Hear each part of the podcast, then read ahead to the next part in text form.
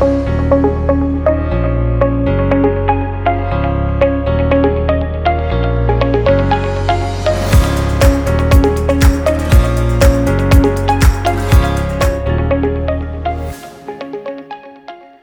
mis amigos, les habla Francis Hueso dándoles la bienvenida al podcast Piedra Angular producido por Global Grace Ministries. Estamos en medio de la serie titulada Un vislumbre a la eternidad. En el episodio de hoy cubriré una serie de preguntas que la gente me ha hecho sobre el cielo. Es importante recordar que no tenemos demasiados detalles de cómo será nuestra vida en el cielo. Por lo tanto, mis respuestas a las preguntas son conjeturas bíblicas o lo que yo entiendo de lo que la Biblia dice del cielo. Dicho esto, muchas personas me han preguntado si los niños crecen en el cielo. Sabemos que hay niños en el cielo. Los niños que van al cielo porque fueron salvos antes de morir, obviamente se van directamente al cielo. Los niños que son abortados o que nacen muertos van al cielo porque aunque son pecadores por naturaleza, no quebrantaron la ley, por lo tanto pueden ser juzgados por la ley y ser aprobados. Es importante recordar que una vez que un niño entiende la diferencia entre el bien y el mal, debe elegir a Jesús como su Salvador para ir al cielo. Lamentablemente los niños de hoy en día maduran mucho antes de lo que lo hacían antes. Pero volviendo a nuestra pregunta, creo que las almas de los niños maduran en el cielo y sus cuerpos espirituales probablemente se desarrollan hasta que llegan a la edad adulta. Ellos, como nosotros, obtendrán un cuerpo nuevo después de la resurrección. La gente también quiere saber cuántos años tienen las personas en el cielo.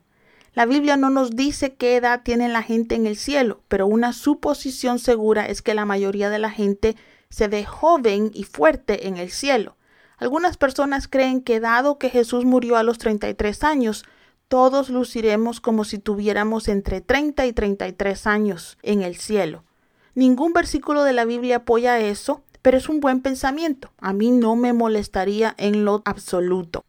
Ahora, eso me lleva a una tercera pregunta.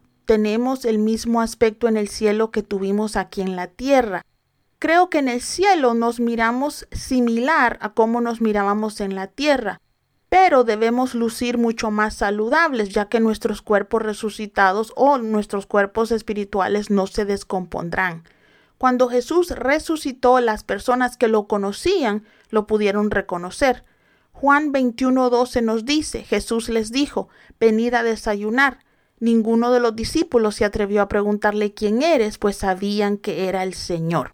Yo siempre bromeo con las personas diciéndoles que no me van a conocer en el cielo, porque en el cielo seré más alta y delgada.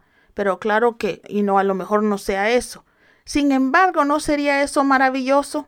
Quién sabe, algunos de ustedes quizás querrán ser más bajitos o más gorditos de lo que eran aquí en la tierra. Como saben, la mayoría de la gente cambiaría algo con respecto a su apariencia física. Lo que sí es seguro es que en el cielo a nadie le va a importar la apariencia física.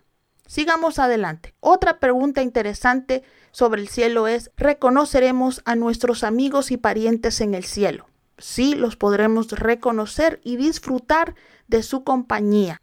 Juan 21:12 nos dice, os digo que vendrán muchos del oriente, del occidente, y tomarán su lugar en la fiesta con Abraham, Isaac y Jacob en el reino de los cielos.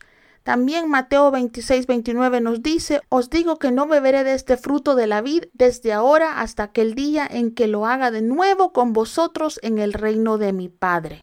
Una de las cosas más hermosas del cielo es que ya no habrá muerte. Alabado sea Dios por eso. Por lo tanto, vamos a poder disfrutar de nuestros seres queridos. Si podemos reconocer a Abraham, Isaac y Jacob, a cuales no conocimos, ¿cómo no vamos a reconocer a nuestros seres queridos? Sigamos adelante. Algunas personas, especialmente los solteros, siempre me preguntan qué tipo de relaciones tendremos en el cielo. Les puedo decir que habrá amor entre todos nosotros, pero no experimentaremos atracción física.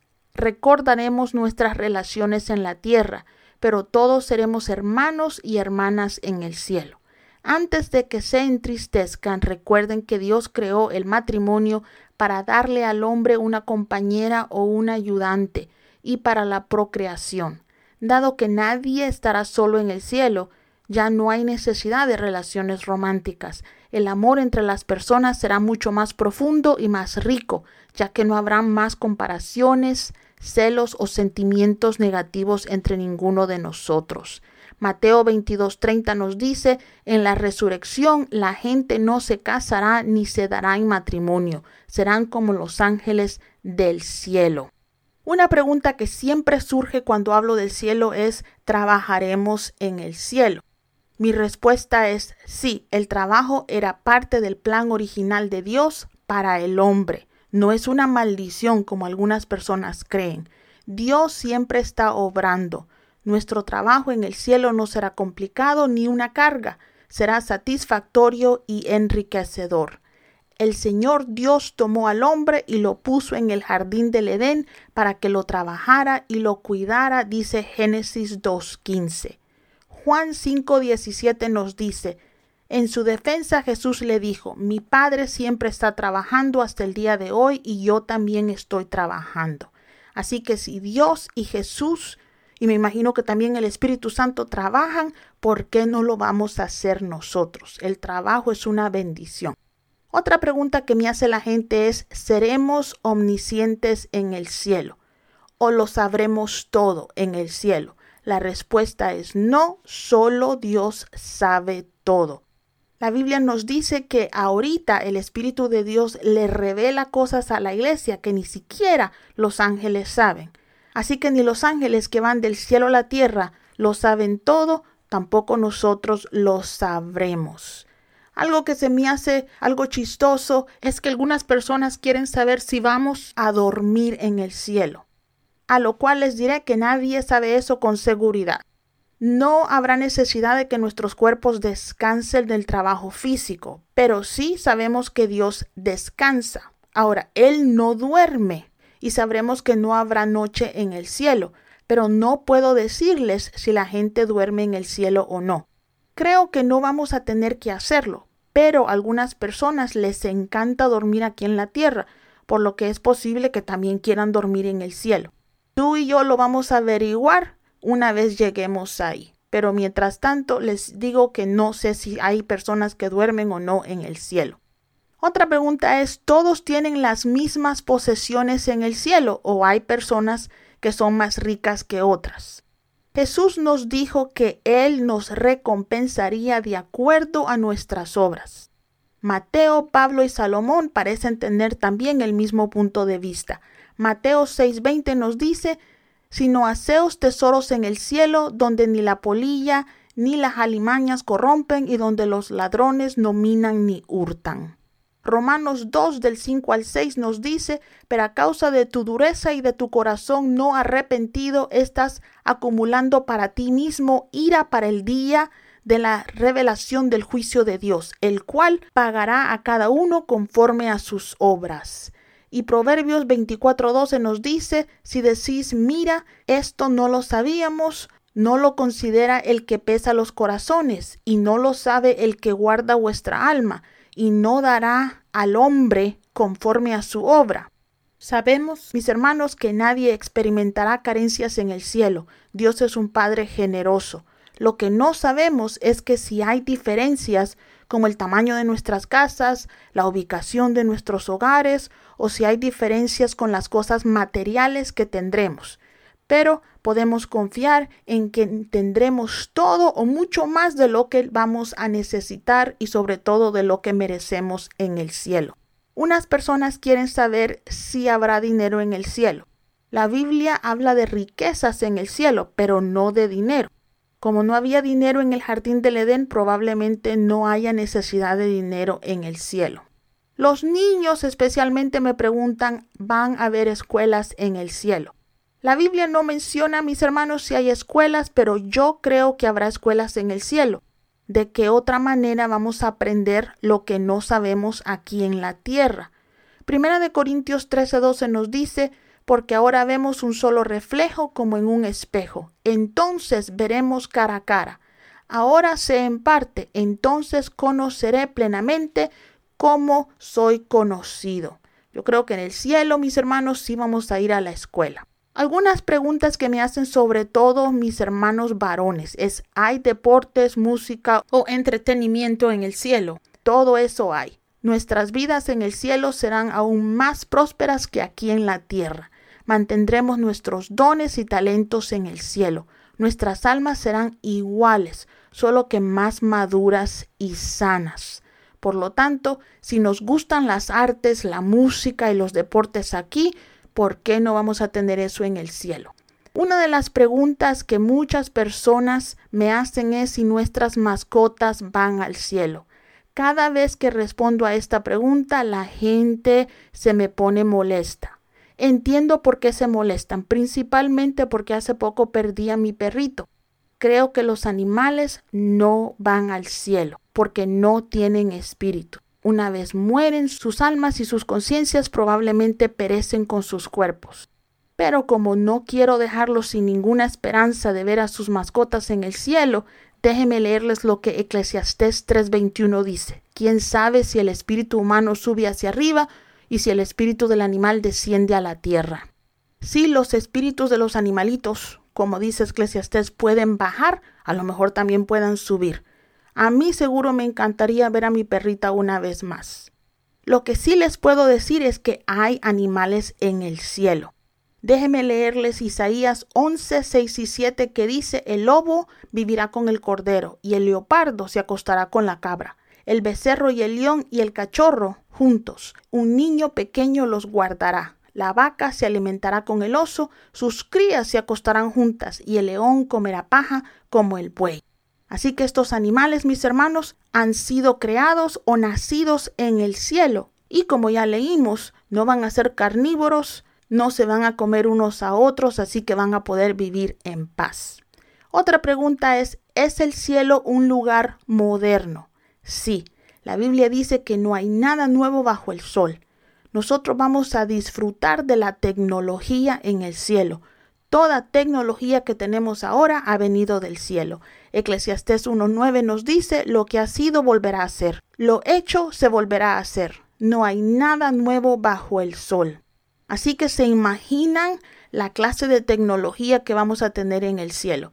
Una de las cosas que siempre me emocionan a mí es saber de que las computadoras, el microwave, los televisores ya existían hace años en el cielo y no tengo ni idea de qué clase de tecnología vamos a tener allá, pero sí la vamos a tener. Ahora, muchas personas quieren saber qué vamos a hacer en el cielo. Muchos se sorprenderán saber de que no vamos a pasar solo adorando a Dios. Tampoco tendremos alas chiquitas, no viviremos en las nubes y no, mis hermanos, los ángeles no nos van a dar de comer uvas. Tendremos vidas completas en el cielo. Los santos de Dios lo van a adorar todo el tiempo, pero no todos vamos a estar todo el tiempo adorándolo. Disfrutaremos de la compañía de otros, haremos deporte, desarrollaremos pasatiempos, disfrutaremos del arte, viajaremos. Si disfrutamos de todo eso aquí, ¿por qué no vamos a disfrutarlo en el cielo? Otra pregunta que muchos quieren saber es ¿qué vamos a comer en el cielo? Yo les digo que dado que el plan original de Adán y Eva era que fueran vegetarianos, probablemente no vamos a comer carne en el cielo. Recuerden que nuestro cuerpo no tendrá sangre, por lo que nuestras necesidades nutricionales serán diferentes. Lucas 24:39 nos dice, mira mis manos y mis pies, soy yo mismo, tócame y verás. Un fantasma no tiene carne ni huesos, como veis que yo lo tengo. Si el cuerpo resucitado de Cristo solo tenía carne y huesos, eso nos dice que también el de nosotros va a tener solo carne y hueso. ¿Qué tipo de ropa vamos a usar en el cielo? Mis hermanos, no vamos a estar desnudos. La Biblia nos dice que nos vamos a vestir en el cielo. Apocalipsis 19, 7 y 8 nos dice, Gocémonos y alegrémonos y denle la gloria, porque ha llegado las bodas del Cordero, y su novia se ha preparado lino fino, brillante y limpio. Le fue dado para vestir este lino fino. Apocalipsis 19:14 también nos dice, los ejércitos del cielo los seguían, montados en caballos blancos y vestidos de lino fino, blanco y limpio. Algo que quiero agregar aquí es que muchas personas piensan que solo vamos a usar cosas blancas, pero ¿por qué vamos a vivir sin color si en el cielo están los colores originales de la creación? Así que yo creo que nuestras ropas van a ser de colores brillantes, aparte de también vamos a usar vestidos blancos. Estas son todas las preguntas que tenía para ustedes, pero antes de despedirme quiero contarles que mientras trataba de agregar algunas preguntas a esta lista, le pregunté a un grupo de señoras si tenían algunas preguntas sobre el cielo. Se quedaron bien calladas y me dijeron que no les gustaba hablar del cielo porque no tienen respuesta a la pregunta que para ellas era lo más crucial. ¿Voy a irme yo al cielo? Amigos, nuestra entrada al cielo no es un juego de adivinanzas. Sabemos que vamos ahí cuando morimos y somos salvos. Si no están seguros de su salvación, probablemente no sean salvos. Con todo el corazón les pido que acepten a Jesucristo como su Señor y Salvador si no están seguros de su entrada al cielo. Entréguenle su vida ahora mismo y yo les aseguro que en su corazón tendrán la seguridad de que Cristo es su Señor y por lo tanto al morir irán al cielo me quedo aquí. Si tienen alguna pregunta sobre el cielo que no cubrí, escríbanos a info y haré todo lo posible por responder cualquier pregunta que me envíen. No se pierdan nuestro próximo episodio en el que discutiremos las recompensas que los cristianos reciben en el cielo. Que tengan un gran resto de semana. Dios les bendiga.